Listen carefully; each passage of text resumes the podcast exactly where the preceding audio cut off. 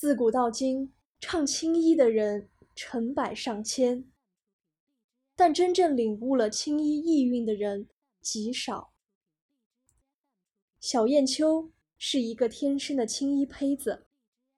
二十年前，京剧《奔月》的演出让人们认识了一个真正的嫦娥。可造化弄人，此后他沉寂了二十年，在远离舞台的戏校里教书。学生春来的出现，让小燕秋重新看到了当年的自己。二十年后，《奔月》复排，这对师生。成了嫦娥的 A B 角儿，把命都给了嫦娥的小燕秋，一口气演了四场。他不让给春来，谁劝都没用。可第五场，他来晚了。小燕秋冲进化妆间的时候，春来已经上好了妆。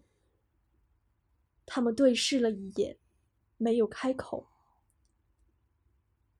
小燕秋一把抓住化妆师，她想大声告诉化妆师，她想告诉每一个人，我才是嫦娥，只有我才是嫦娥。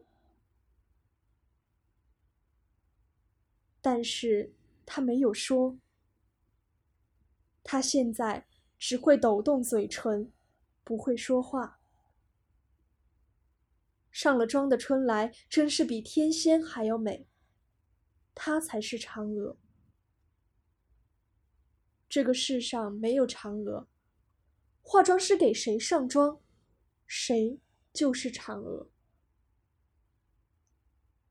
大幕拉开，锣鼓响起来了。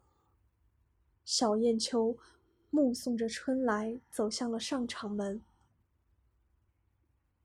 小燕秋知道，他的嫦娥在他四十岁的那个雪夜。真的死了。观众承认了春来，掌声和喝彩声就是最好的证明。小燕秋无声的坐在化妆间里，她望着自己，目光像秋夜里的月光，汪汪的洒了一地。他一点都不知道自己做了些什么。他拿起新衣给自己披上，取过肉色底彩，挤在左手的掌心，均匀的一点一点往手上抹，往脖子上抹，往脸上抹。他请化妆师给他调眉、包头，上起眉穗，戴头套，镇定自若的，出奇的安静。小燕秋并没有说什么，只是拉开了门，往门外走去。小燕秋穿着一身薄薄的戏装，走进了风雪。她来到了剧场的大门口，站在了路灯下面。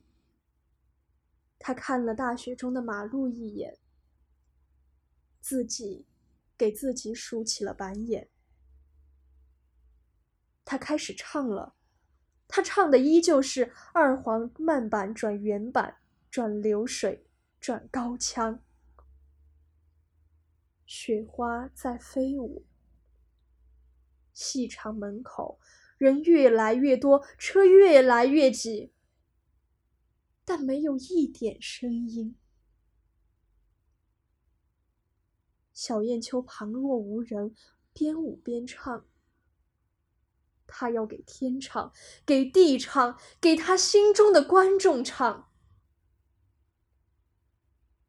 小燕秋的告别演出轰轰烈烈的结束了。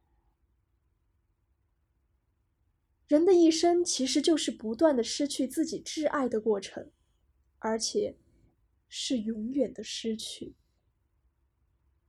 这是每个人必经的巨大伤痛。而我们从小燕秋的微笑中看到了怀，看到了他的执着和期盼。